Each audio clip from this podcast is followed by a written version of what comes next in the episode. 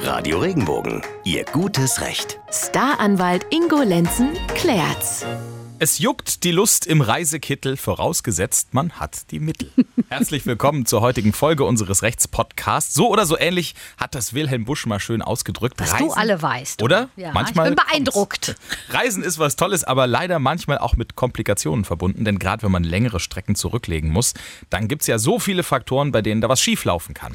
Ja, so wie das auch bei unserem heutigen Fall geschehen ist. Stefan aus Heidelberg hatte am Bahnhof in Mannheim auf seinen Sohn gewartet. Der hätte eigentlich mit dem ICE aus Richtung Köln kommen sollen. Allerdings war das genau auf der Strecke über Montabaur, auf der neulich ein ICE gebrannt hatte. Und genau wegen dieses Brandes fuhren also keine Züge und Stefan hat sich ins Auto gesetzt und seinen Sohn deshalb abgeholt.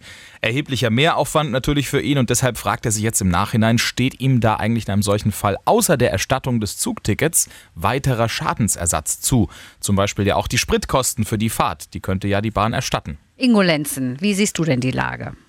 Die Aufwendungen, den Jungen zu transportieren, die hätte er auf jeden Fall gehabt. Sei es nun mit der Bahn oder alternativ mit dem Auto.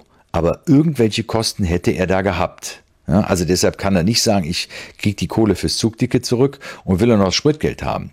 Unabhängig davon kann man noch überprüfen, ob er noch einen Anspruch auf einen Schadensersatz gehabt hat, weil die Bahn eben diesen, diese Zugstrecke nicht angeboten hat. Wobei man hier tatsächlich eins bedenken muss. Normalerweise fahren die Züge, allerdings mit Umleitung haben dann allerdings eine Verspätung von anderthalb bis zwei Stunden, vielleicht sogar noch mehr. Und dann kann man natürlich wieder seine Ansprüche geltend machen wegen der Verspätung.